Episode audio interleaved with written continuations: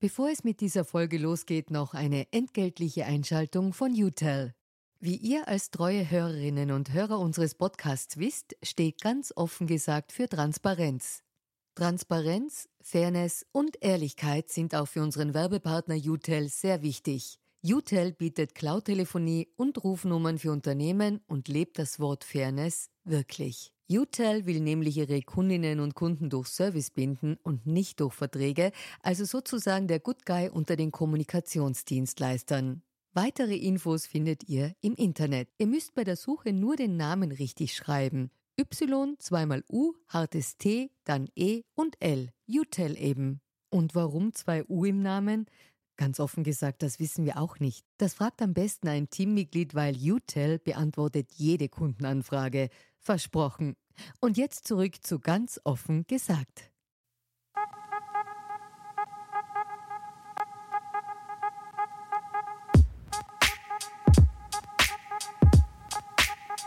Willkommen bei Ganz offen gesagt.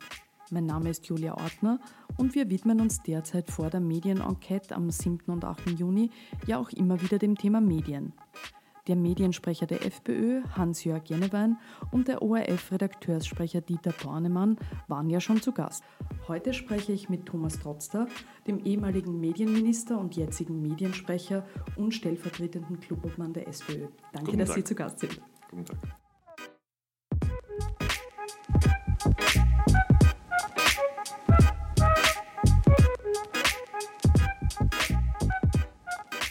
Bei der Enquete wird auch sein, wie man Journalismus in Zeiten von Social Media und Suchmaschinen finanziert. Daher bin ich froh, auch heute wieder ein bisschen Werbung machen zu können. Wir leben ja gerne in einer entspannten Großstadt wie Wien, die uns viel an Lebensqualität bietet. Die Innenstadt, das kulturelle Angebot, das viele Grün vom Prater bis zum Volksgarten. Um sich hier weiterhin in der wachsenden Metropole wohlfühlen zu können, trotz immer mehr Menschen, die hier leben, arbeiten, in der Stadt unterwegs sind, sind natürlich auch die Versorgungsbetriebe gefragt. Wien Energie hat deshalb eine große Studie beauftragt, die kürzlich präsentiert wurde und besagt, die Stadt könnte bis 2050 CO2-frei werden. Ein Versuch des Unternehmens vorauszudenken und uns die lebenswerte Stadt zu erhalten. Wien Energie will jetzt daraus natürlich auch ableiten, wie man Emissionen senken und weniger CO2 produzieren kann. Das ist laut der Studie vor allem bei Wärme, Mobilität und Strom notwendig. Jetzt kann natürlich jede und jeder von uns im eigenen Bereich bewusster umgehen, vielleicht aufs Auto verzichten, nicht übertrieben heizen und so weiter. Erdwärmegewinnung ausbauen, E-Mobilität und Photovoltaik in der Stadt fördern, das möchte Wien Energie als Versorgungsunternehmen vorantreiben. 2050 kann dann kommen.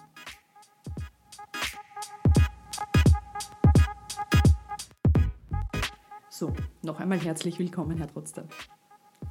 Zu Beginn unseres Gesprächs würde ich gerne mal über Ihren persönlichen Zugang ähm, zum Thema Medien sprechen, also Ihre Nutzungsmodi, äh, wie Sie was benutzen. Welche Medienkanäle und Marken konsumieren Sie täglich? Naja, ich bin jemand, der Medien ganz gern noch in konventioneller äh, Form genießt. Also einerseits linear fernsieht, da ist es meistens die die ZIP 2, wenn möglich die, die Tagesschau, ähm, teilweise das äh, Heute-Journal, lieber allerdings die Heute-Show. Und äh, bei Printzeitungen ist es so, dass ich seit geraumer Zeit ein Abo der Süddeutschen Zeitung habe und einer ganzen Reihe, ganzen Reihe von österreichischen Tageszeitungen, die ich versuche auch regelmäßig, fast täglich zu, zu lesen. Ähm, zur Zeit und zu einzelnen Exemplaren der Süddeutschen komme ich allerdings immer erst am Wochenende. Der Spiegel ist auch eher ein Projekt fürs Wochenende. Mit dem Profil bin ich aufgewachsen und auch, wenn man so will, medial sozialisiert. Das war eigentlich ähm, jetzt in meiner Schulzeit, war das am Montag in der Früh das Hauptthema, was äh, steht im Profil. Das ist jetzt nicht mehr so. Ähm, Warum ist das jetzt nicht mehr so? Weil Muss ich da gleich fragen, ich, wenn Sie das so. Äh, das Profil ja? nicht mehr mit der äh, Intensität und mit der Regelmäßigkeit als das einzige Magazin äh, konsumiere, als das ich damals konsumiert habe. Von den Abos, die Sie genannt haben, äh, welche bezahlen Sie davon selbst? Weil als Politiker bekommen Sie ja auch äh, ähm, natürlich die Ich habe sozusagen das Abo des Standard immer selbst bezahlt und den Rest habe ich sozusagen immer über Kontingent gehabt. Äh, ich habe letztens ähm, in dem Krone, äh, Kronenzeitungsformat äh, Brennpunkt gehört, dass Sie ein Netflix-Abo haben, ja. glaube ich. Ja? Das bezahle ich auch selbst. bezahle ich selbst. Wie ist das dann Samstagabend? Ist das dann lieber Mindhunter schauen oder ORF Samstagabendshow? Ja gut, man muss sagen, der Samstagabend ist eine besonders schwierige, schwierige Angelegenheit. Der Freitagabend auch. Also so man zu Hause ist, ist man mit dem linearen Fernsehen eigentlich erst ab 22.30 Uhr mit der, mit der Heute-Show äh, ganz gut äh, bedient. Also das Programm am Freitag, Samstag scheint eine andere Zielgruppe zu adressieren. Und das Tolle an, an, an Netflix oder an Amazon ist natürlich äh, die, äh, das Ausmaß an Binge-Watching, das man damit äh, verbinden kann. Also das ist dann ja oft aber so, machen Sie das auch? Haben Sie da Zeit dafür, Binge-Watching zu machen bei einer Serie? Also ehrlich gesagt, wenn man, schwierig vor manchmal, wenn man reinkippt, wenn ja? man reinkippt äh, und wenn man, das ist wie bei einem Buch, das irgendwie funktioniert, äh, da ist es dann auch eine Frage der, der Prioritäten. Äh, so ist es bei der einen oder anderen Serie auch. Mhm. Und ich meine, zeitlich muss ich sagen, bin ich deutlich weniger in Anspruch äh, genommen, als ich in meiner Zeit als äh, Medienkunst- und Kulturminister war. Als zu der Ministerzeit, wo man ja sehr viele Abendtermine etc. noch zusätzlich zu den normalen hat. Genau. Ähm, wie beschreiben Sie Ihre Befindlichkeit gegenüber Werbung? Sind Sie da mehr der Typ Adblocker oder jemand, der seit Madman total werbungsinteressiert ist? Na, ich muss sagen, es stört mich äh, Werbung schon. Ja, mich stört die Unterbrecherwerbung sehr. Es stört mich auch äh, bei FM4. Äh, also es ist etwas, was mich aus der Konzentration bringt, was teilweise ja dann, wenn Sie von Privatsendern reden, mit einer unerhörten Lautstärke auch äh, eingespielt wird. Also ich muss sagen, ich empfinde es äh, als Belästigung. Ähm wenn Sie am Handy, äh, also wenn Sie mit dem, mit, dem, mit, mit dem Handy was machen, welche Apps haben Sie da so, die Sie wirklich benutzen? Also benutzen tue ich eigentlich hauptsächlich äh, Twitter. Äh, und dann habe ich eine Reihe von, von, von Zeitungs-App, die ORF TVD äh, drauf, ORF.at äh, drauf. Also was Medien betrifft, sind es im Wesentlichen die Tageszeitungen, wenn man kurz was nachsieht. Äh, und sonst ist es sicher, also die Hauptinformation beziehe ich sicher aus Twitter. Mhm. Benutzen Sie äh, Siri oder Alexa? Nein. Nicht. Und, und einen Smart Speaker zu Hause? Ähm, also ich habe so ein Sonos-System äh, zu Hause. Das ist im Grunde genommen die Möglichkeit, in unterschiedlichen äh, Räumen auch, auch zu streamen. Das finde ich sehr äh, praktisch und sehr vorteilhaft. Aber mit dieser, mit, mit Alexa äh, und, und Siri bin ich nie wirklich äh, nicht angefreundet. wirklich okay. weitergekommen. Okay. Äh, zahlen Sie Gießgebühr für Radio und Fernsehen? Muss man ja jetzt fragen, weil Ihr Nachfolger als Medienminister Gernot Blümel ja erklärt hat, er zahlt äh, Radiogebühren. Ja, also ich muss sagen, seit ich einen eigenen Haushalt habe, habe ich mich bei der GIS ähm, angemeldet und zahle ähm, die GIS-Gebühr für Radio und äh, Fernsehen, weil ich ja auch beides äh, in linearer Form nütze. Ähm, ich würde am Anfang gerne mit Ihnen über Ihr Bild von Journalismus sprechen, wobei ich sage, ich denke, wir müssen jetzt nicht darüber diskutieren, dass eine zivilisierte öffentliche Debatte natürlich seriösen qualitativen Journalismus braucht und die Aufgabe der Politik natürlich ist, soweit sie kann, auch diese Rahmenbedingungen ähm, herzustellen, damit es möglich ist. Ähm, was ist für Sie guter Journalismus? Guter Journalismus ist für mich ähm, Journalismus, der kritisch, unabhängig ähm, sich mit Themenstellungen und Fragen der Zeit äh, auseinandersetzt der gewisse Ausbildungsniveau auch hat und sich ernsthaft äh, mit äh, Themen und mit Ideen äh, befasst. Politiker und Politikerinnen müssen ja in der modernen Medienwelt, in der vor allem die internationalen Konzerne wie Facebook und Google ähm, sehr viel schon verändert haben, äh, müssen die ja auch hier, also sie müssen auch ihr Medienverständnis erweitern, das sich nach wie vor oft stark um den ORF dreht, um die großen Blätter dreht und die Massenblätter, wenn man so will. Natürlich müssen auch wir Journalistinnen und Journalisten unser Bild, unsere Rolle neu definieren, teilweise neu erfinden, neu denken. Wer von diesen beiden Gruppen, die Journalisten oder die Politiker, hat sich, tut sich da bei, den, bei, den, bei diesen großen Umbrüchen schwerer, Ihrer Meinung nach? Ich würde sagen, je nach Tagesverfassung beide. Ja, ich würde auch sagen beide. Das ist eine interessante ähm, Frage, weil natürlich äh, sich diese Welt fundamental ändert durch, äh, durch, durch, durch Digitalisierung, äh, durch Online-Medien. Ich glaube, die Frage, wer sich schwerer tut, kann man nicht abstrakt beantworten, sondern eigentlich nur, ähm, das hängt vom, von einer individuellen Grundhaltung, von einer individuellen Einstellung, von einer individuellen Mediennutzung auch ab. Klar ist, dass sie alles massiv äh, dynamisiert hat äh, und, und dass das eine gewaltige Beschleunigung ist, die vor allem durch soziale Medien äh, Platz gegriffen hat. Ich, ich, sprach das vorhin schon an wegen Ihres Netflix-Abos. Ich habe mir diese Diskussionsrunde zum Thema ORF äh, bei der Kronenzeitung in diesem Brennpunktformat angesehen. Ähm, da würde mich interessieren, wie Sie dort äh, das auch ähm, sozusagen erfahren haben, die Diskussion, weil ich fand es interessant. Da waren eben Herren wie der Herr Thoma, sozusagen Privatfernsehpionier, der Herr Steger, jetzt Stiftungsratsvorsitzender, Sie, der Herr Generaldirektor Wrabetz. Und irgendwie war so eine Debatte, wo ich das Gefühl hatte, man spricht, ähm, äh, also man spricht über, über die Zukunft äh, habe ich recht wenig gehört, auch über die sozusagen über die Jetztzeit. Ähm, schwierig zu sagen, was, äh, also es war so ein bisschen so eine klein in klein Debatte, wie das so oft ist, wenn man über den mhm. ORF spricht, finde ich auch. Und äh, irgendwie war es eben symptomatisch, weil sie sitzen, sie sind Experten von unterschiedlichen Seiten, äh, sie als Politiker, die anderen aus dem Medienbereich. Und irgendwie haben wir das Gefühl, so nach vorne gerichtet ist die Debatte nicht. Wie ist Ihre Einschätzung da? Das war, meine, mein, war auch mein Eindruck. Ich habe mich auch bemüht, das eine oder andere Mal in diese Richtung äh, äh was zu bewegen. Muss aber sagen, das ist ehrlich gesagt, das liegt auch an, den, an der Einladungsliste. Weil jetzt, äh, also Sie meinten die Zusammensetzung der, der, Runde? In der Zusammensetzung. Das Setting meine, der, der, Runde. Genau, mhm. also jetzt, jetzt ehrlich gesagt, der äh, Herr Thoma, dessen unternehmerische Leistung ich absolut ähm, respektiere, ähm, ist jetzt, äh, glaube ich, an die 80 Jahre alt. Er ist ein Pionier des Privatfernsehens, aber da reden wir über die Entwicklung der 80er Jahre des vergangenen Jahrhunderts. Äh, und äh, er arbeitet sich in allererster Linie am öffentlich-rechtlichen Fernsehen ab, ARD, äh, ZDF, SRG hat jetzt eine Abstimmung gewonnen, ist nicht so vorgekommen, und naturgemäß am, am ORF.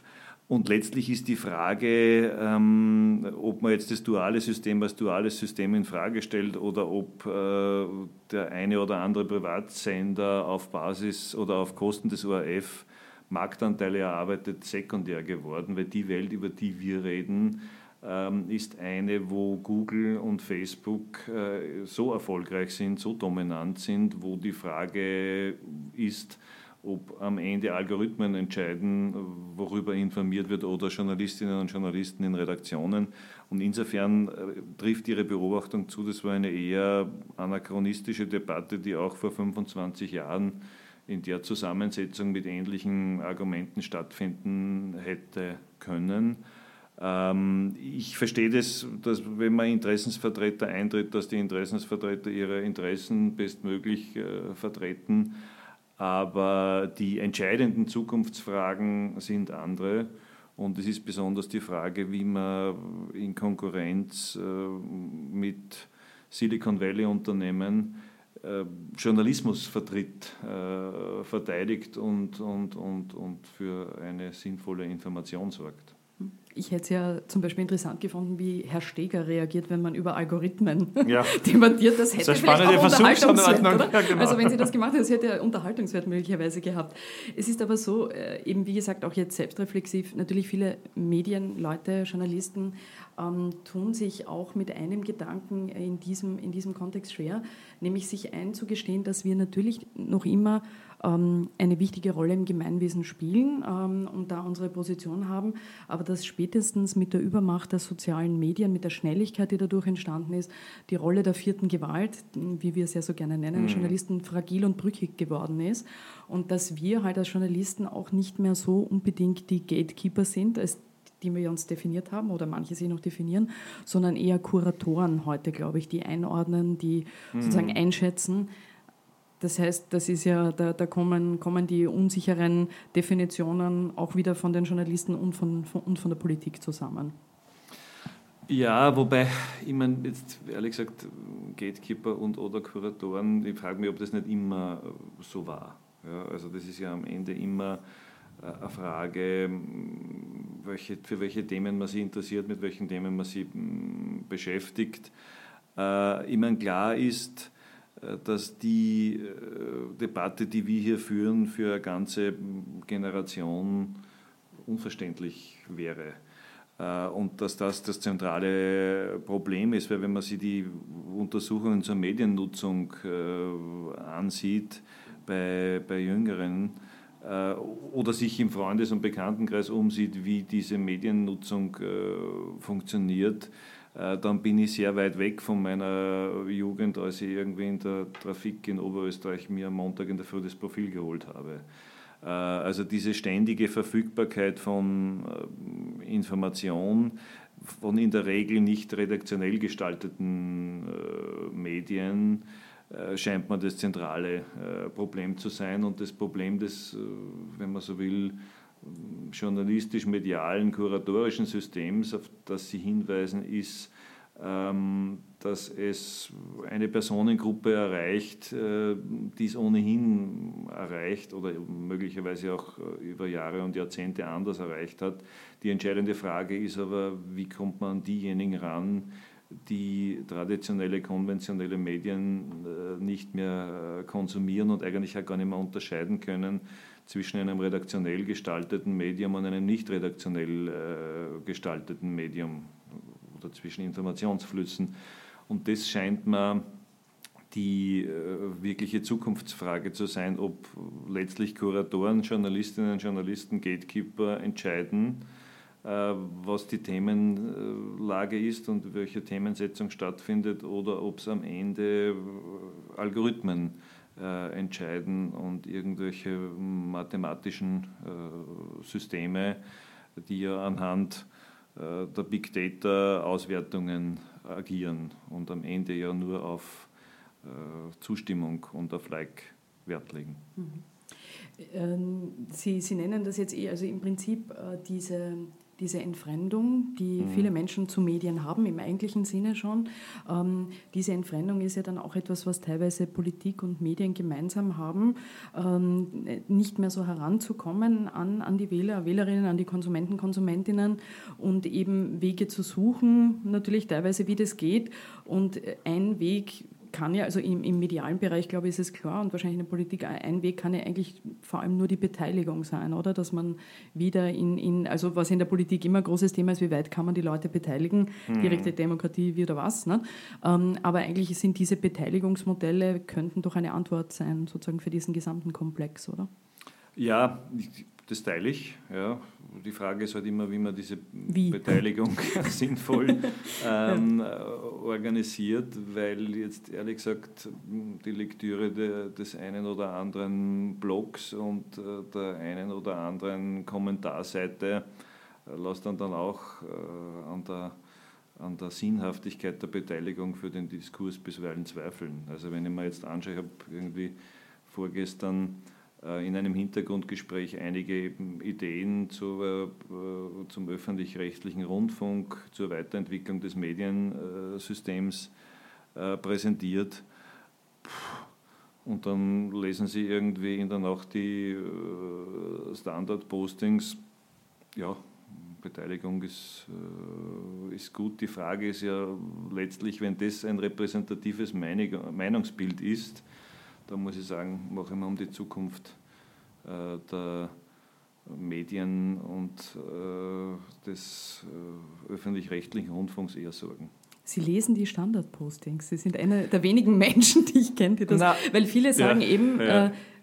Sie lesen es eben unter gewissen Texten nicht, weil man schon irgendwie weiß, dass es da natürlich teilweise einen Ton gibt, der nicht sonderlich konstruktiv ist, freundlich ausgedrückt. Na, ich lese es, weil mich das natürlich interessiert. Weil mich interessiert, wer meldet sich da zu Wort und, und mit welchen äh, Argumenten. Ich versuche irgendwie daraus zu lernen und äh, auch äh, zu sehen, was man in dem einen oder anderen Fall daraus ähm, ableiten kann.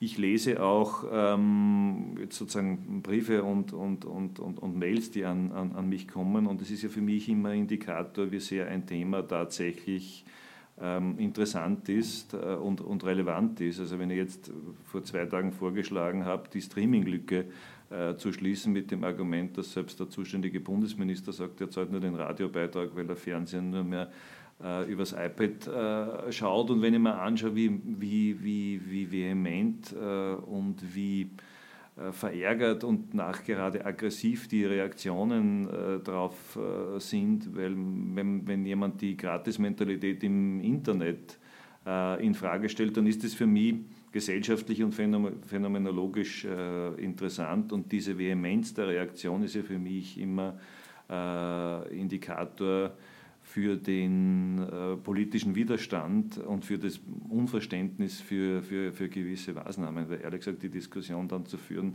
so kann die SPÖ die Wahlen äh, nicht gewinnen, wenn sie sich erdreistet äh, zu sagen, dass auch äh, Streaming-Inhalte kostenpflichtig äh, sein sollte, dann frage ich mich, was passiert, wenn man die Diskussionen über die Sinnhaftigkeit anderer äh, Staatsausgaben führt, die selbstverständlich auch mit Steuern oder Gebühren bezahlt werden. Also für mich ist das ein Indikator dafür, wohin sich diese äh, Gesellschaft entwickelt und wie, wie vehement der Widerstand in den einen oder anderen Fragen sein kann. Und weil Sie das mit der, mit der, Beteiligung befragt haben, natürlich muss ich sagen, wenn ich das lese, mache ich mir Sorgen um, um, um die Repräsentanz derjenigen, die sich da beteiligen, oder wie repräsentativ diejenigen sind, die sich da beteiligen. Und wenn ich dann höre, dass die Staatssekretärin im Innenministerium sich in ihrer Politikableitung auf äh, Facebook-Posts bezieht, äh, wird meine Sorge eher größer und nicht kleiner. Also Sie, was Sie jetzt angesprochen haben, ist eben einer der Punkte, also eine, eine der Ideen und, und Forderungen, die Sie in Ihrem Positionspapier zur vor der Medienenquete jetzt präsentiert haben. Und da geht es eben darum, dass Sie ja grundsätzlich ähm, die Gießgebühren beibehalten wollen für den ORF im Gegensatz zur FPÖ-Regierungspartei, äh, aber eben vorschlagen, man könnte eben auch Streaming mit einer Gieß sozusagen belegen oder, oder besteuern. Genau, also ich habe mehrere Vorschläge gemacht. Ich meine, diese Streaming-Lücke zu schließen ist ein Vorschlag, der, der, der mich irgendwie, auf den ich durch, durch Lektüre der internationalen Beispiele gekommen bin, weil die BBC hat das beispielsweise so gemacht.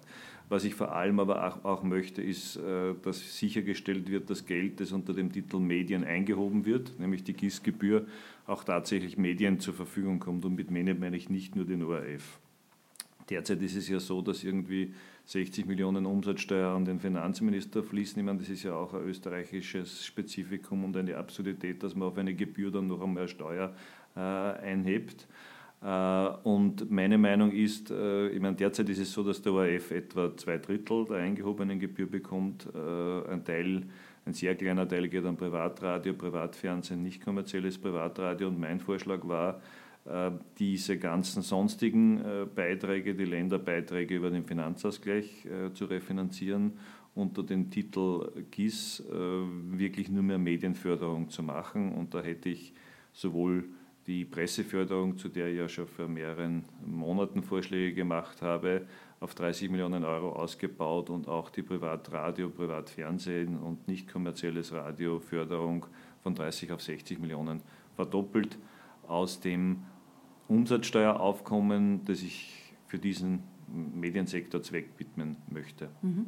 Auf diese Sachen, also genau wie Sie sagen, diese Förderungsideen äh, möchte ich dann eh noch kommen. Ähm, und Sie machen sich da keine äh, Sorgen, gerade weil eben dieser Beitrag, der an die Länder geht, äh, von, von den ORF-Gebühren, von den GIS-Gebühren, ist ja schon lange ein Thema. Ne? Also da gab es ja immer Debatten darum. Und da machen Sie, also da, da werden ja die Bundesländer alle wieder nicht begeistert sein. Oder erfahrungsgemäß, wenn so eine Idee kommt, war das immer schon schwierig. Ne? Also gerade was diese Landesabgaben betrifft. Ja, ich verstehe das auch, aber umgekehrt muss ich sagen, wenn man jetzt äh, sieht, wie, wie, sich der Sektor verändert, was die Digitalisierung bedeutet, wie wichtig irgendwie Medien sind, wie wichtig die vierte mm, Gewalt ist, wie wichtig sozusagen eine Unabhängigkeit des Sektors ist, wenn man sich die Entwicklung in anderen, äh, auch Länd Mitgliedsländern der EU anschaut, dann muss man sich jetzt hinstellen und sagen, ich vertrete dass Medien nicht nur rechtlich unabhängig sein müssen, sondern auch ökonomisch die Möglichkeit haben müssen, ihren Job zu machen im Sinne der, der Demokratie. Und ehrlich gesagt, ich meine, ich habe selbst Finanzausgleiche äh, verhandelt. Meine Angst vor Landeshauptleuten und Landesfinanzreferentinnen und Landesfinanzreferenten ist enden wollend. Wenn man das Thema sinnvoll äh, äh, zu Gespräch bringt, findet man auch sinnvolle Lösungen. Äh, zumal es ja ohnehin so ist, dass der Reformminister Moser angekündigt hat, er macht jetzt die große Staatsreform, schafft den Paragraph 12 der Bundesverfassung ab äh, und äh, das hat sicher Implikationen auch im finanziellen, wenn es keine mittelbare Bundesverwaltung mehr gibt.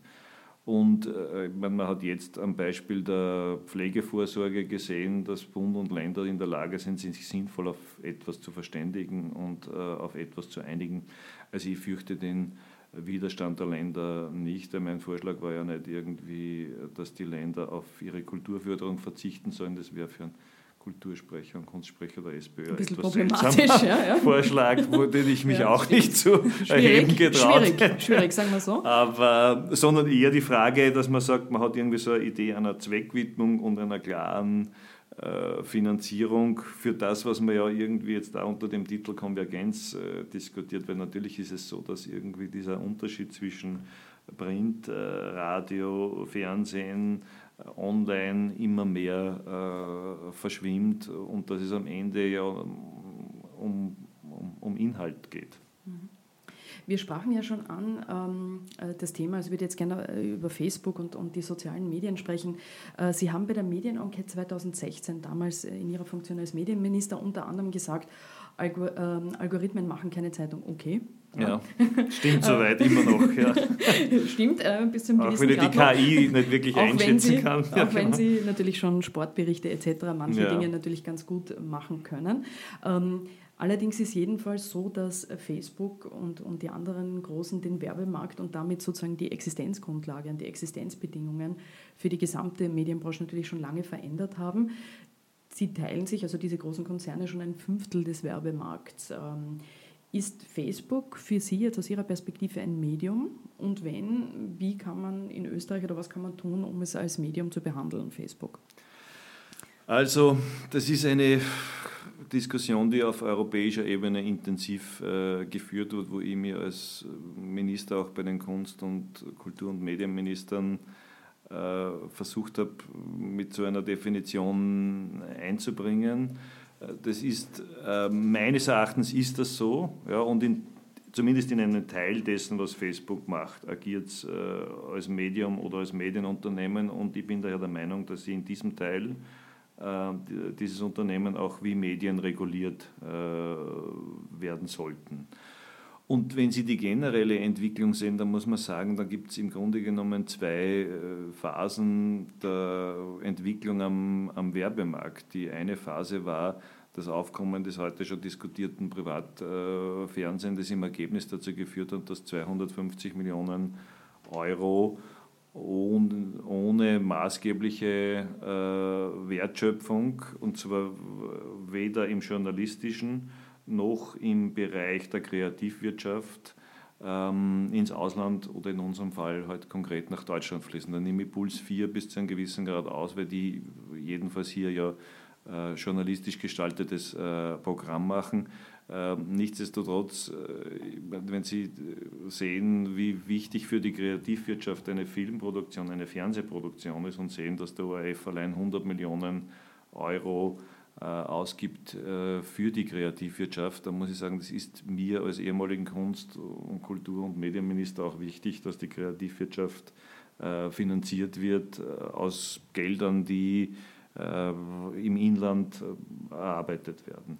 Und die zweite Entwicklung beobachten wir jetzt die letzten fünf bis zehn Jahre. Das ist, da gibt es überhaupt nur Schätzungen, also da gibt es keine äh, wirklichen Zahlen interessanterweise, aber da reden wir über weitere 250 Millionen, die äh, ins Ausland fließen, ohne dass irgendeine Wertschöpfung auch nur ansatzweise äh, hier in die Kreativwirtschaft fließen würde oder Journalismus finanzieren würde. Weil mich interessieren diese Zahlungsströme ja hauptsächlich deshalb, weil ich sage, das ist ja eigentlich die Gegenleistung und das Geschäftsmodell, um Journalismus oder fiktionalen Content äh, zu produzieren. Und wenn da 500 Millionen rausgehen, ohne dass auch nur ein, äh, ein maßgeblicher Beitrag äh, geleistet wird, kann man sich ja vorstellen, was das äh, über kurz oder lang für Kameraleute, äh, Cutterinnen, Cutter und für die gesamte Filmwirtschaft bedeutet. Also das ist für mich wichtig,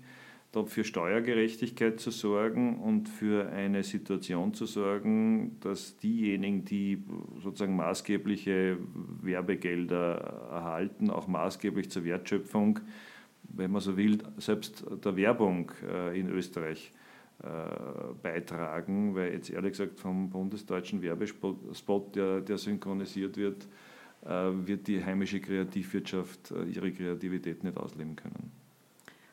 Ich muss jetzt kurz mein Telefon abschalten gehen, weil ich habe gemerkt, dass es leider ja. das Twitter gebinkt hat und das geht natürlich überhaupt nicht. Verstehe.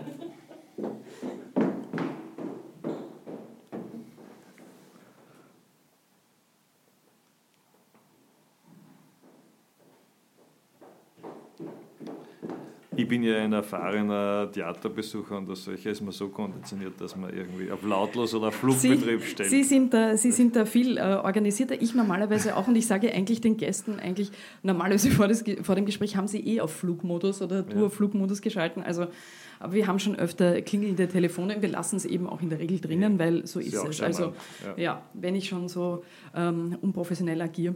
Äh, wir waren beim Thema soziale Medien. Ähm, soziale Medien haben ja auch den Umgang mit Öffentlichkeit sehr verändert. Also dieses Bild, ähm, wie, wie man mit, mit vielen äh, Menschen kommuniziert und es, man hat oft auch den Eindruck, dass viele Menschen, egal jetzt äh, äh wer, äh, also ich finde auch Menschen, die in der Öffentlichkeit stehen, mit dieser neuen Öffentlichkeit oft äh, nicht wirklich umgehen können oder das noch nicht gelernt ist. Ist wahrscheinlich bei Kindern und Jugendlichen, die damit aufwachsen, mm. natürlich anders werten Sie diese neue digitale Öffentlichkeit in ihrer Gesamtheit mit all diesen Möglichkeiten im Guten wie im Schlechten eher positiv oder eher negativ? Also ich werde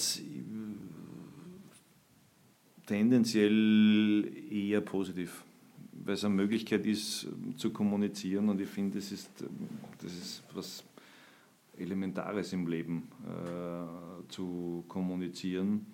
Und es gibt mir zum Beispiel, jetzt, wenn du jetzt, bin seit einigen Jahren auf Twitter, das gibt mir Hinweise auf interessante Artikel, auf interessante Entwicklungen.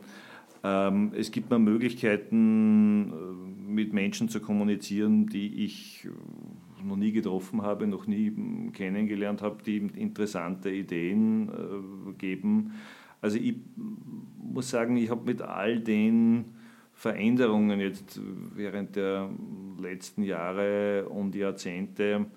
Aber das liegt wahrscheinlich auch an mir. Ich bin ein Mensch, der am Ende beim halbvollen Glas nie das halbleere Glas sieht, sondern immer das halbvolle Glas. Das ist eine Grundhaltung, die ich entwickelt habe, mit der ich sozusagen aufgewachsen bin. Und insofern tue ich mir bei all, sozusagen, bin ich, bin ich nicht jemand, der da dystopische Entwicklung äh, sieht.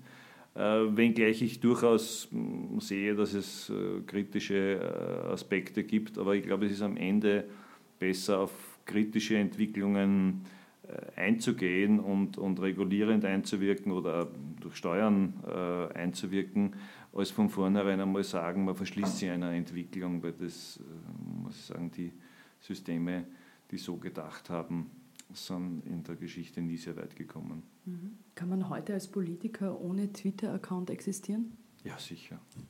Sicher kann man das. Und ehrlich gesagt, ich glaube ganz gut. Äh, das ist auch eine Frage, auf welcher Ebene man tätig ist. Also ich glaube, eine gute Bürgermeisterin, ein guter Bürgermeister, der sitzt nach wie vor ähm, im, im Gasthaus. Äh, ja, Michael, Michael Häupl war nie auf Twitter, muss man sagen. ganz genau und hat eigentlich ganz gut. hat, äh, ist zurechtgekommen, sagen wir mal so.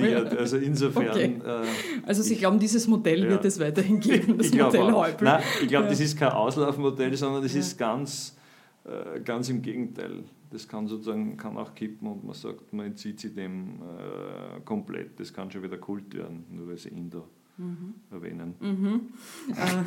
Äh, können äh, junge Leute Ihrer Meinung nach heute ohne soziale Medien teilhaben an der Gesellschaft?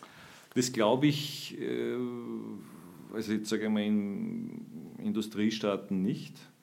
Äh, und äh, weil das hat irgendwie mit Teilhabe, Inklusion und Partizipation zu tun.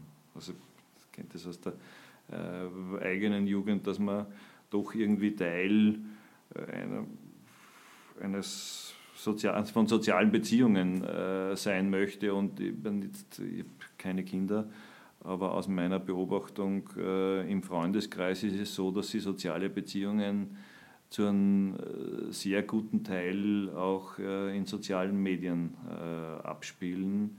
Und da nicht dabei zu sein, ist so, wie wenn ich am nächsten Tag ins Büro komme und die ZIP 2 nicht gesehen habe, bei der was Relevantes passiert ist. Also das hat mit Teil eines größeren Ganzen und einer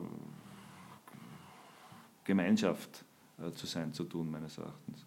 Gut, Michael Häupl kann sich das leisten ja. oder konnte sich junge Menschen eher nicht, können wir zusammenfassen.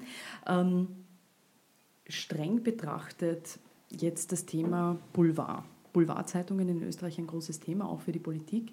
Machen Boulevardzeitungen Journalismus im eigentlichen aufklärerischen Sinne? Ähm, das ist äh, ehrlich gesagt einmal so und einmal so. Äh, weil es gibt ja auch eine ganze Reihe von Journalistinnen und Journalisten, die, die zwischen äh, unterschiedlichen Medien äh, wechseln und ich glaube nicht, äh, dass man prinzipiell einmal sagen kann, dass der äh, Boulevard nicht zur Aufklärung beiträgt. Ich meine jetzt, ich möchte nicht jetzt einzelne Journalisten hervornehmen, aber wenn Sie die Kulturberichterstattung äh, des Herrn Roschitz in der Kronenzeitung lesen, muss ich sagen, also antiaufklärerisch kommt man das nicht vor. Das ist teilweise auf höchstem Niveau und in höchster Qualität. Und wenn Sie irgendwie ähm, die Reiseberichterstattung vom Herrn äh, Nusser äh, lesen äh, und was er aus China berichtet hat, muss ich sagen, amüsiert mir das auch sehr und ist am Ende auch, hat auch eine gewisse Wahrhaftigkeit und wenn man so will, auch was Aufklärerisches. Also ich kann mit der Debatte dort die guten Qualitätsmedien, dort der böse Boulevard und äh, die einen äh, tragen zur Aufklärung bei und die anderen nicht. Ich meine, ich stehe ja unter dem Eindruck jetzt dieses, äh, dieser Standard vom vergangenen Samstag über die Außenministerin, da muss ich auch sagen, was, was Also es war ein Porträt über Karin Kneißl, genau. in dem ähm, mehrere Passagen waren, wo Leute, die sozusagen anonym zitiert wurden, ähm, halt äh, sozusagen despektierlich äh, ja. über sie gesprochen haben. Da sind genau. so Wörter gefallen wie Perlhuhn, Genau. Also so Typologie ja. und sie sei ein gouvernantenhafter Typ, irgendwie so ähnlich, solche Sachen ja. aus dem Off. Ja. Also da fanden sie auch. Ja, und ehrlich gesagt, ich meine, die Welt ist komplizierter. Also zu sagen, äh, das eine ist äh, Qualität und aufklärerisch und das andere ist sozusagen das Gegenteil, halte ich für falsch, wenn ich mir diese ganze äh, Reaktion des Mediensektors auf die Ausführungen des, des Vizekanzlers wo er den äh, ORF als äh, Fake News-Kanal und den Armin Wolf äh, als Fake News-Produzenten bezeichnet hat, da muss ich auch sagen, da war es dann die Kronenzeitung, die da am vehementesten äh, dem Journalisten zur Seite äh, gestanden ist. Das hat auch mit Aufklärung zu tun. Also Gut, da waren, glaube ich, sehr viele. Da waren muss man alle sagen, da waren eigentlich sehr, sehr viele Journalisten und Journalistinnen, fast alle Absolut. Medien eigentlich solidarisch ja.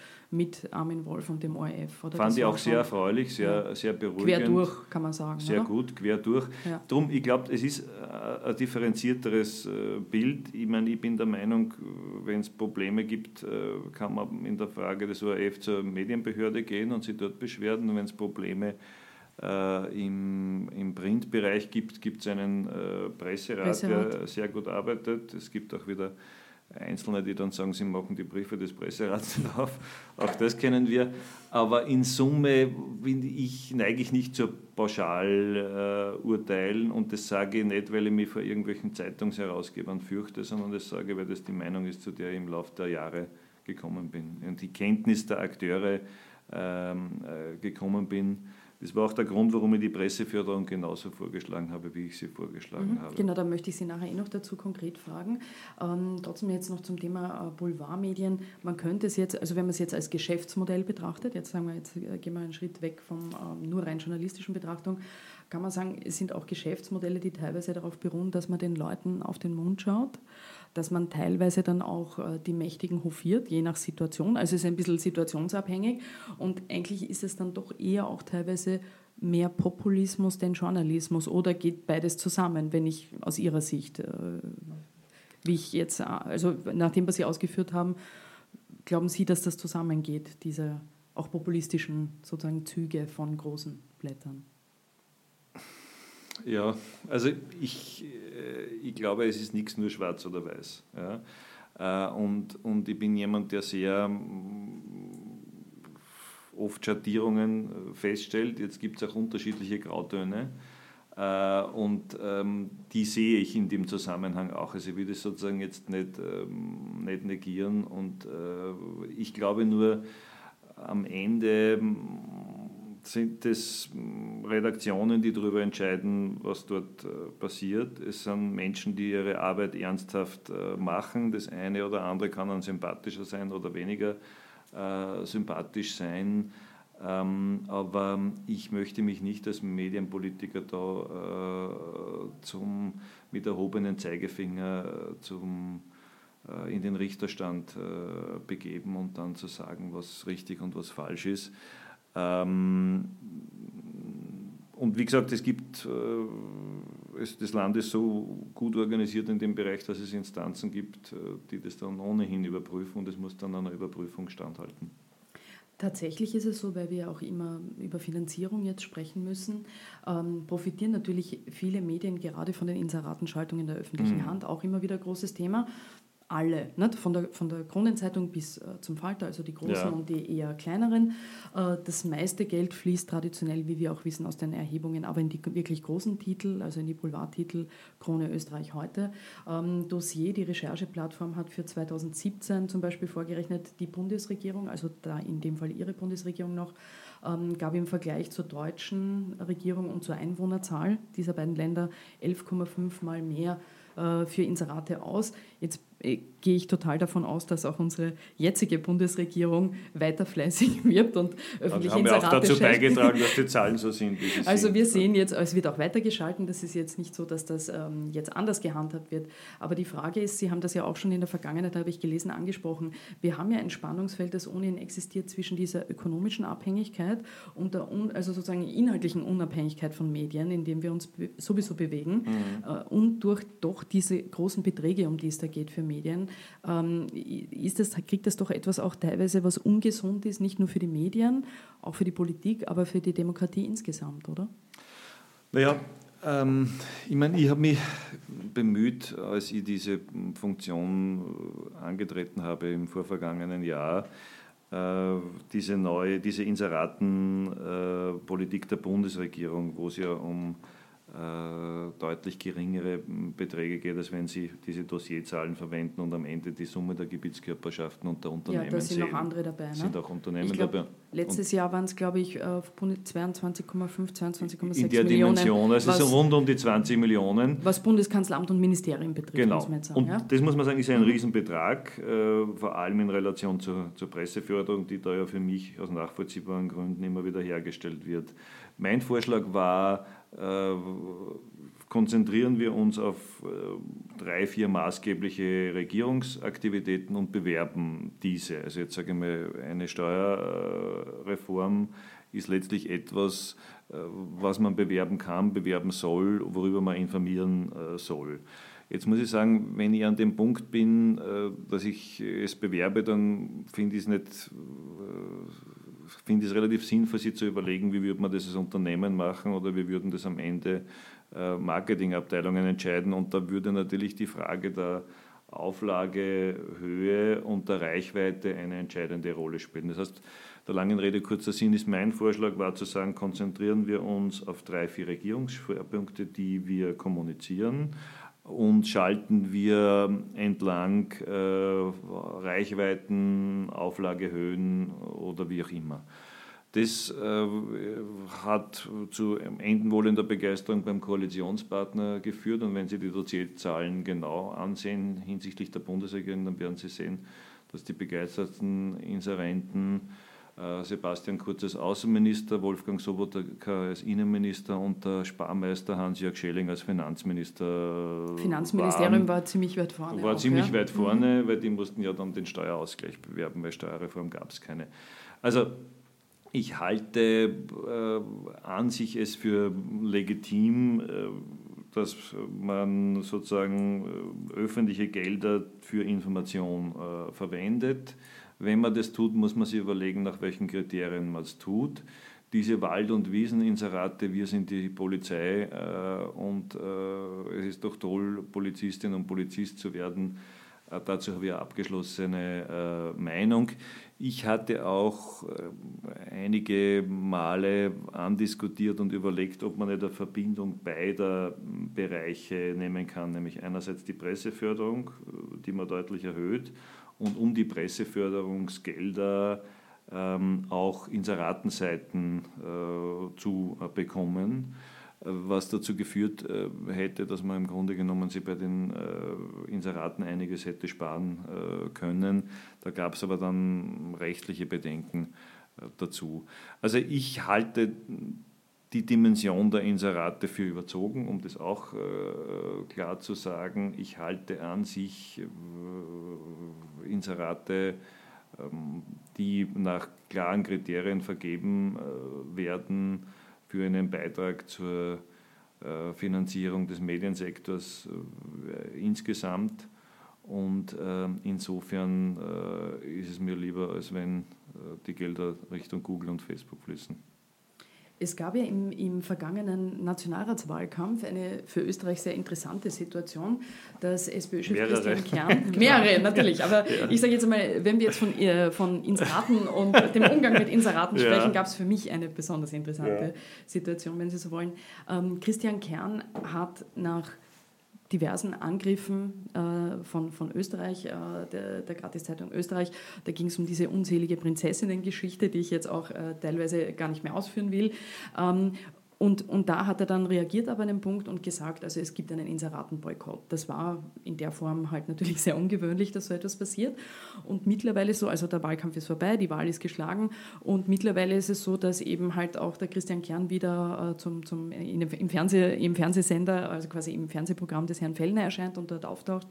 Ähm, Boykott ist nicht mehr Warum kann man das äh, nicht äh, durchhalten als Politiker? Sie haben vorhin erwähnt, als Medienpolitiker, Sie haben jetzt keine äh, Angst vor irgendwelchen mächtigen Herausgebern am Boulevard. Warum kann man das nicht durchziehen?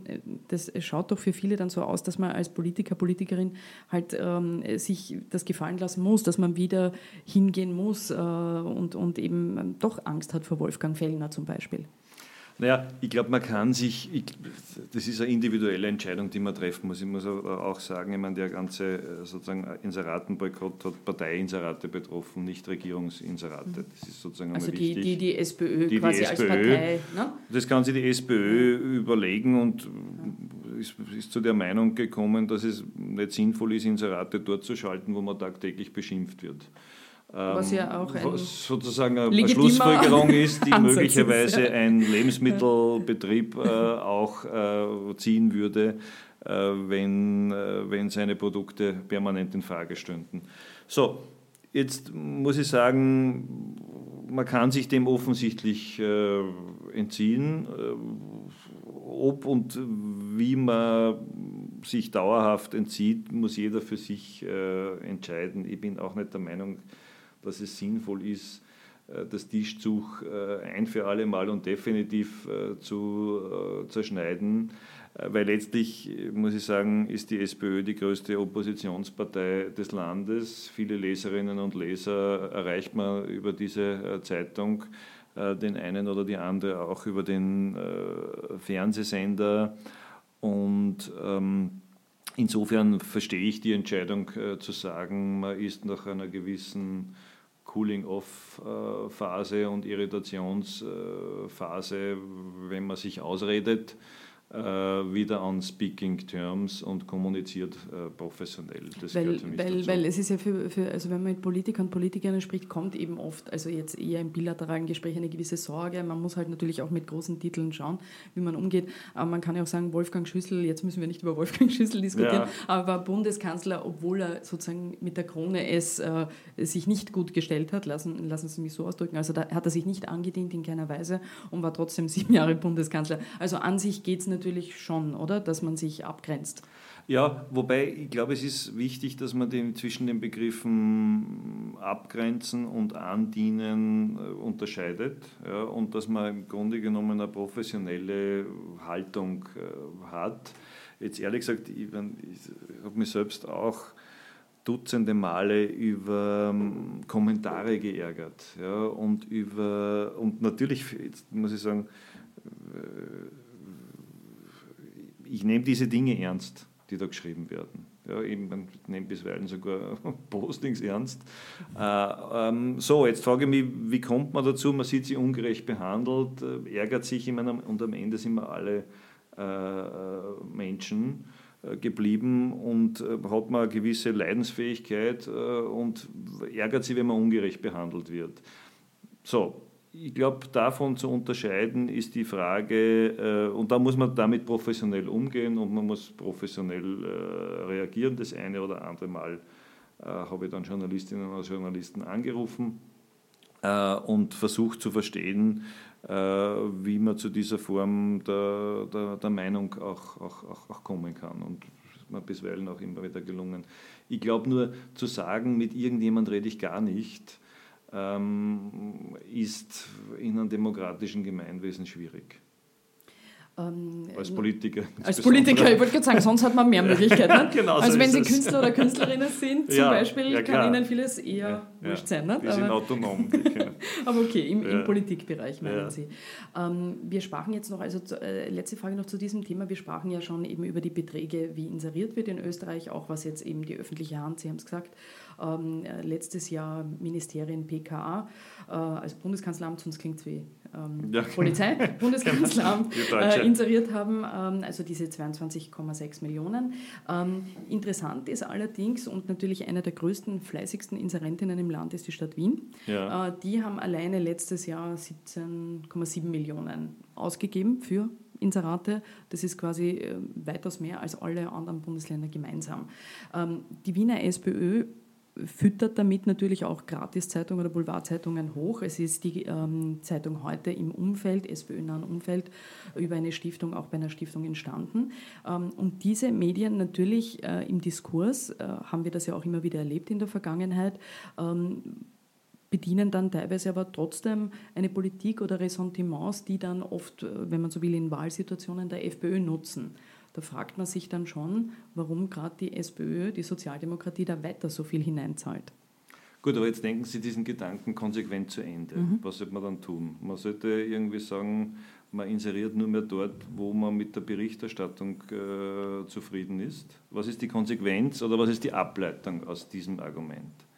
Äh, jetzt wenn man, die, wenn man der Meinung ist, man informiert über Regierungsgeschehen, man informiert über, in dem Fall kommunale äh, Aktivitäten, über kommunale äh, Betriebe, äh, über Wohnbau, wo das ja sehr stark ähm, äh, stattfindet, dann muss ich sagen, dann muss man das nach gewissen Kriterien und Prinzipien machen. Mir scheint äh, die Reichweite, die Auflagenhöhe, aber auch die Zielgruppe, die man im Auge hat für die Information oder die Zielgruppen, die man im Auge hat, ein sinnvolles Kriterium zu sein.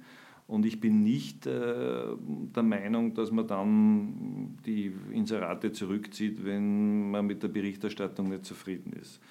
Weil ehrlich gesagt, ähm, wenn man mal akzeptiert, dass Inserate Teil der Informationspolitik sind, da muss ich sagen, verhält sich die Wiener SPÖ nicht viel anders als Hofer, Spar oder andere, die ihre Produkte bewerben wollen, weil die sind am Ende auch ganzseitig oder doppelseitig in großen nur, Zeitungen. Nur ist es, es halt ist Steuergeld, Geld, oder? Ja, klar, das ist sowieso. der große Unterschied, nicht? So, eigentlich. Ne? Eh, aber ja. am Ende ist es trotzdem, es ist Information und es ist die Frage, wen erreiche ich äh, mit meiner Information und wen will oder muss ich erreichen mit meiner Information Und da wird es von, von, von Thema zu Thema, von Zielgruppe zu Zielgruppe sinnvoll sein, in dem einen Fall äh, den, die Falterleserin, den Falter zu erreichen und in dem anderen Fall äh, Kurierleserinnen, Kurierleser, äh, heute oder Krone man kann diese Diskussion auch äh, so führen, dass man sagt, äh, man schafft es überhaupt ab und entzieht sich dem vollkommen. Äh, Regierung hat zu regieren und nicht zu informieren. Auch das ist ein Standpunkt, den man einnehmen kann.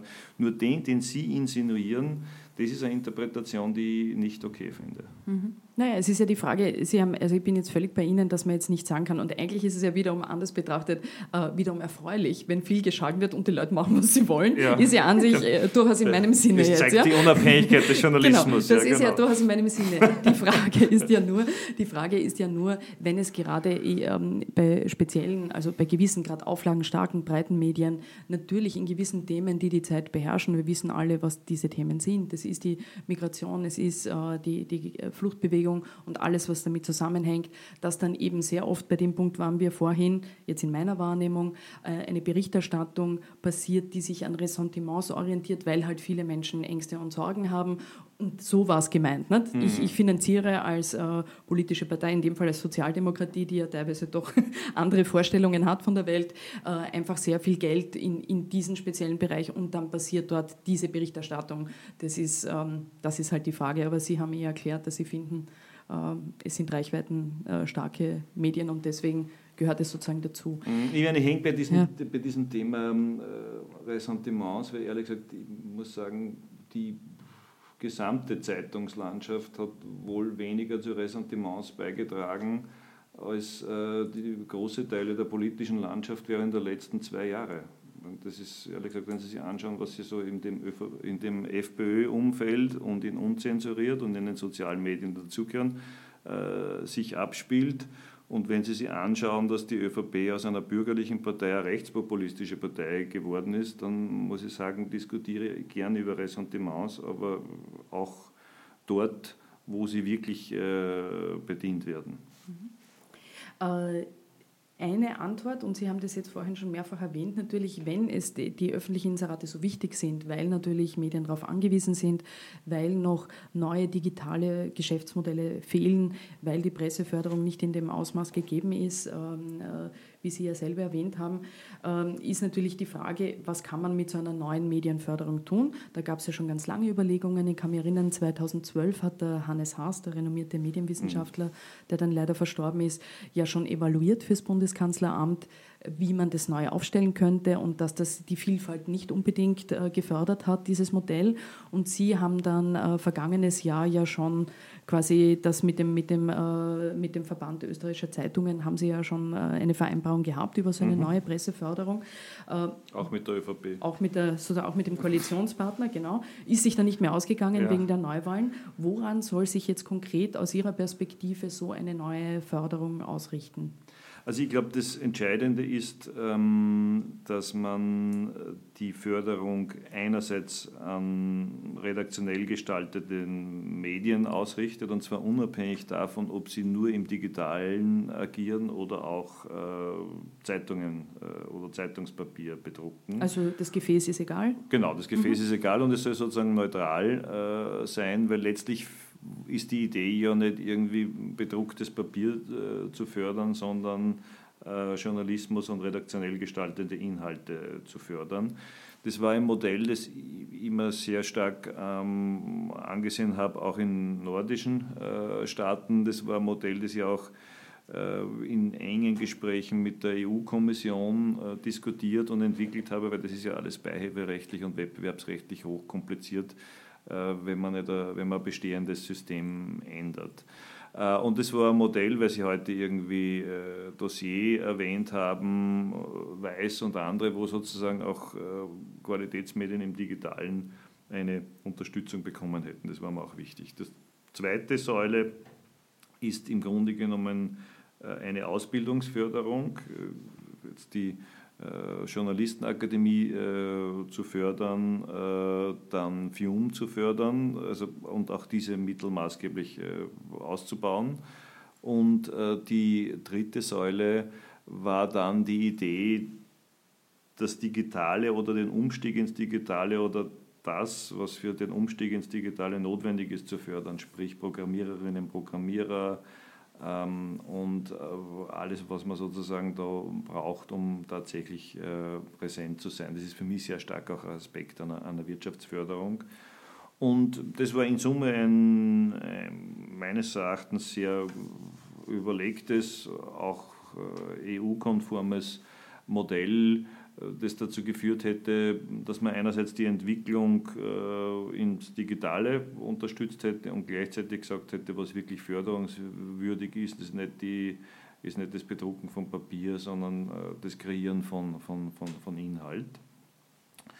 Es gab dann äh, mit der ÖVP längere äh, Diskussionen darüber, dass irgendwie eine Erhöhung um 8 oder 10 Millionen Euro nicht finanzierbar ist. Das muss ich sagen, das ist eine Diskussion, die hat äh, am Ende mm, die Intelligenz aller Beteiligten, insbesondere meine, beleidigt, weil ich war als äh, Finanzverhandler und als Regierungskoordinator für große Budgetfragen zuständig und ich weiß, wie äh, mit welcher Nonchalance die ÖVP-Forderungen äh, zur Mehrwertsteuersenkung im Wert von 120 Millionen äh, durchgewunken, äh, durchwinken wollte und konnte man daher schwer erklären, wieso 8 Millionen unfinanzierbar sein sollen. Aber so war es. Mhm.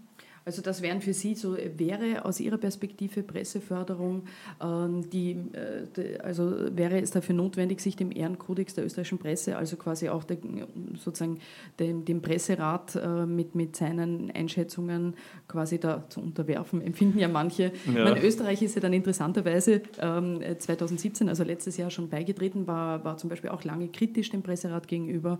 Äh, wäre das für Sie eine Bedingung für eine neue Presseförderung, also dass man da dabei ist? Ich hatte das als Modular modulares System ja. aufgebaut. Es genau. gibt eine Grundförderung und dann sozusagen nach gewissen äh, Kriterien gestaffelt, weil die Förderung an sich von der Mitgliedschaft in einem privaten äh, Verein abhängig zu, zu, machen rechtlich nicht möglich ist. Mhm. Ich würde gerne noch ähm, zum Ende unseres Gesprächs äh, kurz über, über den ORF sprechen, weil endlich. ich finde es ja endlich, wobei ich ja finde, es ist ehrlich gesagt viel interessanter, teilweise über grundlegende Dinge ja, zu reden, weil über den ORF wird eh Wissen immer eh, und relativ, ja, genau. relativ ähnlich gesprochen. Deswegen haben wir gedacht, am Schluss noch. Ja. Ähm, über die Gebührengeschichte sprachen wir schon, über Ihre Vorstellung, Gebühren beibehalten ja, aber eben auch äh, quasi mhm. GIS-Streaming und, und äh, diese Landesabgaben zu überdenken. Ähm, jetzt ist so oder so, wenn wir von Finanzierung reden, der ORF äh, durch diese Finanzierung und durch die Nähe, die er natürlich als öffentlich-rechtliches Medium zur Politik hat, hat es gibt es einen Einfluss natürlich der Politik auf den ORF, den gab es immer, sage ich auch. Ähm, also ein, das ist ein Umstand, den Redakteursvertreter immer beklagt haben. Jetzt beklagt man es halt Richtung äh, der mhm. Regierungsparteien. Ähm, Sie haben als Minister der Kanzlerpartei SPÖ wahrscheinlich heute auch manchmal einen anderen Blick, kann ich mir vorstellen, also damals gehabt als Minister, als Sie heute als Oppositionspolitiker haben auf den ORF. Aber diesen Einfluss äh, der Politik, den haben wir nun einmal im ORF. Nicht? Also das wird sich auch jetzt mit den Finanzierungsfragen ja sowieso nicht ändern. Ja, die Frage ist ja letztlich, ähm, was sichert die bestmögliche Unabhängigkeit? Und da habe ich hinsichtlich der ähm, Finanzierung eine ganz klare Meinung, die auch auf meinen Erfahrungen äh, beruht. Äh, und äh, da meine ich, dass eine Finanzierung über eine ähm, Gebühr, die vom Stiftungsrat beschlossen wird und von der Medienbehörde äh, genehmigt werden muss und geprüft werden muss, ob sozusagen tatsächlich für öffentlich-rechtlichen Content bezahlt wird und ob der Auftrag erfüllt wird. Das scheint mir ein deutlich besseres System zu sein als ein System, wo der Generaldirektor des ORF einmal im Jahr zum Finanzminister in die Himmelpfortgasse geht oder zum Kanzler äh, ins Kanzleramt äh, und dort äh, die erste halbe Stunde einmal die Sendungen der letzten Monate äh, erklären muss und einen Ausblick auf die. Was ja die FPÖ gerne hätte. Was die FPÖ gerne hätte, das mhm. ist das Motto vom äh, Norbert Steger, den ich aus Stiftungsratszeiten noch kenne. Das ist frei nach dem, äh, nach dem Kaiser. Es müssen halt alle irgendwann einmal ein bisschen brav sein.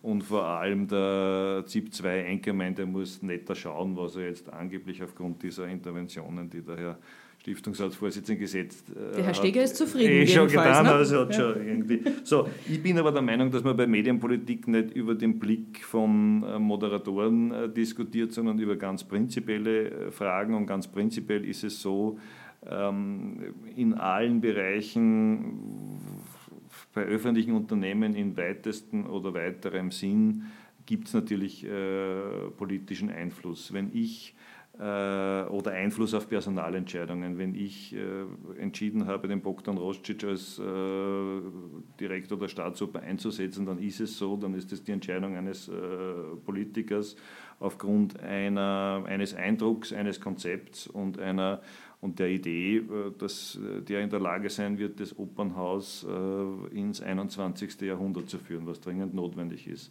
Selbstverständlich hätte ich mir auch nie nehmen lassen, die Entscheidung äh, über die äh, Führung äh, des Kunsthistorischen Museums äh, zu führen. Und am Ende ist es auch, wenn man so will, die Entscheidung eines Politikers, wer das dort führen soll. Das heißt, die Politik wird als Politik immer eine Erwartung haben, und am Ende auch immer Personalentscheidungen treffen wollen. Das Thema ist ja meines Erachtens nicht die Frage, ähm, über die Personalentscheidung auf oberster Ebene, sondern eher die Frage, äh, ob äh, bis in die Redaktionen und äh, in, die, in die, die Frage, wer den Report leitet und wer in der Folge dann die eine oder andere Redaktion leitet, ob das auch Gegenstand von politischem Bargaining ist. Und das muss ich sagen, heute für problematisch. Das habe ich früher für problematisch gehalten, halte ich heute für problematisch. Also da hat sich meine Meinung nicht geändert. Ich habe meine Managementfunktionen immer so gemacht, dass ich für die Dauer, auf die ich gewählt war, auch agiert habe.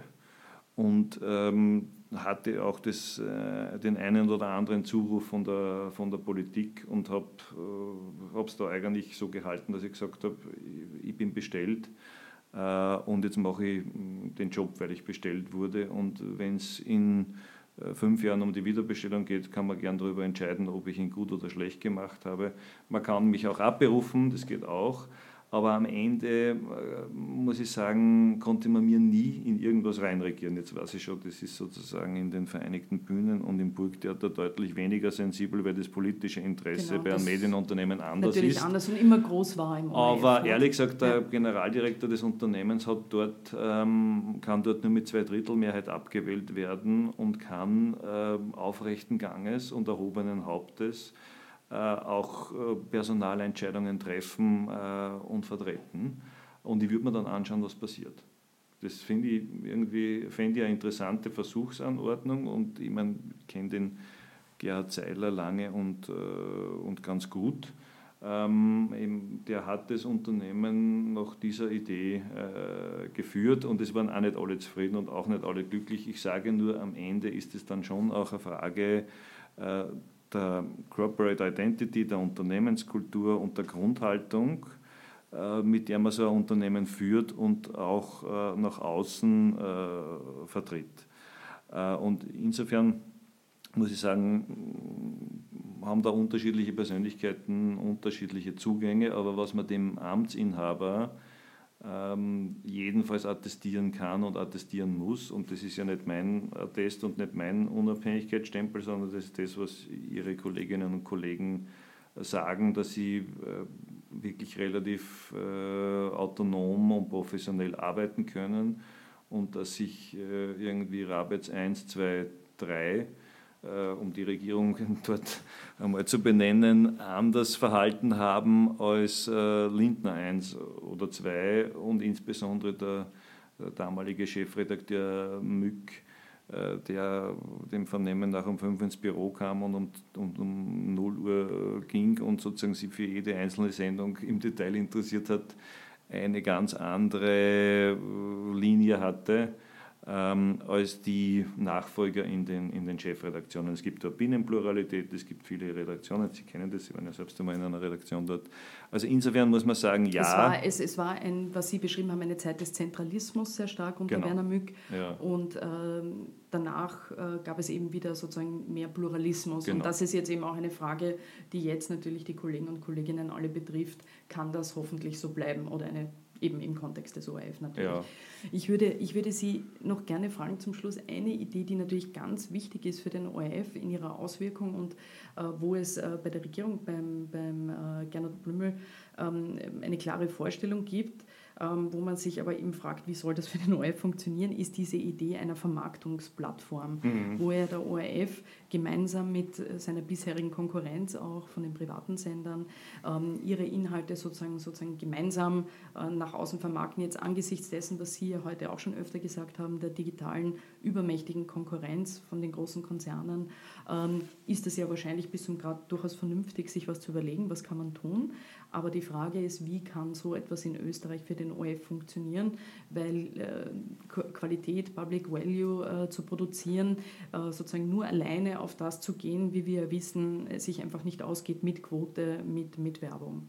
Wie kann das funktionieren für den ORF, so eine Idee Ihrer Meinung nach? Mhm. Naja, ich glaube, ich meine, man muss in, gerade in dem Bereich jetzt, ich glaube, ich halte es auch, auch für wichtig, dass man irgendwie, wenn man sieht, dass vom Linearen Richtung Streaming geht, dass man die Möglichkeiten schafft, äh, dass man äh, zum Beispiel diese Sieben-Tagesfrist streicht und ähnliche Maßnahmen. In der TV-Thek meinen In der TV-Thek, mhm. ja. Ich meine, das ehrlich gesagt, das ist auch was, was mich wirklich als Konsument ärgert. Ich meine, du hast irgendeine Sendung, die konntest nicht sehen, auch sehr stark beim Radio. Dieses sieben Tage eins denkst du, jetzt hätte ich mir gern die Scheib und Scheikner vom vergangenen Samstag angehört, das ist nur schon Sonntag die Woche drauf. Also das ist konsumentenunfreundlich bis dort hinaus. Und was diese Plattform betrifft, muss ich sagen, ist, glaube ich, jetzt die Regierung am Zug einmal zu erklären, was sie meint. Ja, ist es, äh, geht es um redaktionellen Content? Geht es um fiktionalen äh, Content. Ich kann mir eine Zusammenarbeit aller unter rot-weiß-roter Flagge, weil das ist ja sozusagen äh, am Ende die äh, Idee, äh, das gallische Dorf bietet sozusagen jetzt dann äh, den Großen die Stirn. Das ist an sich Österreich Idee, gegen Facebook, Netflix. Österreich gegen Facebook und Netflix. Das ist eine Idee, die mir an sich als heimischen Medienpolitiker natürlich nicht unsympathisch ist. Wie das dann genau ausgestaltet wird und wie das genau funktioniert, ist, glaube ich, jetzt von der Regierung einmal zu definieren. Ich kann einmal nur sagen, was ich für problematisch hielte. Ich hielte für problematisch, wenn man sagt, der ORF hat eh äh, gebührenfinanzierten Content äh, und den soll er jetzt gratis zur Verfügung stellen. Also das ist etwas, wo ich sagen muss, das kann ähm, so nicht funktionieren.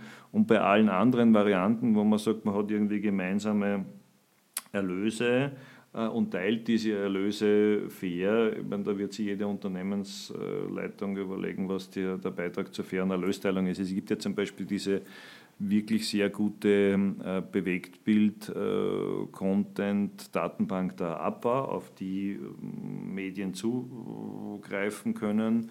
Äh, weil natürlich ist die Frage, also wenn man was online zur Verfügung stellt, ist es, jetzt, ich bin gewöhnt, dann irgendwie Texte zu lesen, aber es gibt natürlich irgendwie äh, die attraktiv, wirkliche Attraktivität besteht darin, Videomaterial zu sehen und Bewegtbild-Content äh, zu sehen. Der ist in der Produktion äh, teuer äh, oder jedenfalls teurer äh, als der Text, der reingeklopft wird.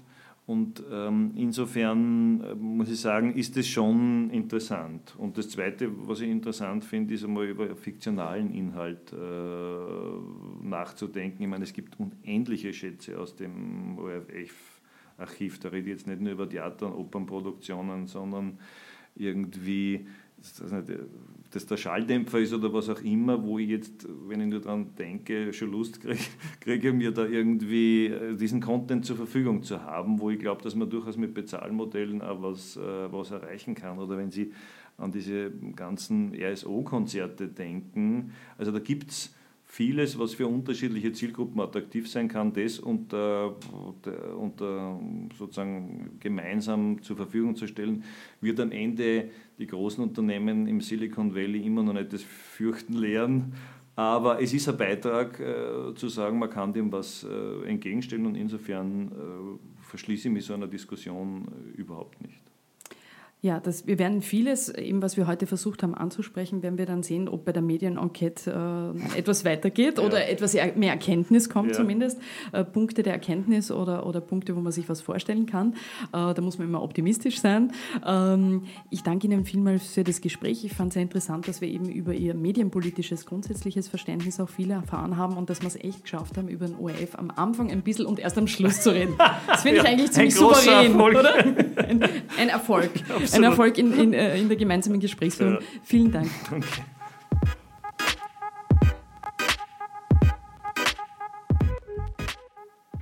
So, das war's für heute von ganz offen gesagt. Danke fürs Zuhören. Wir freuen uns über Feedback, auch wenn ihr uns auf iTunes mit 5 Sternen bewertet. Es wäre wegen der Reichweite. Bis zum nächsten Mal.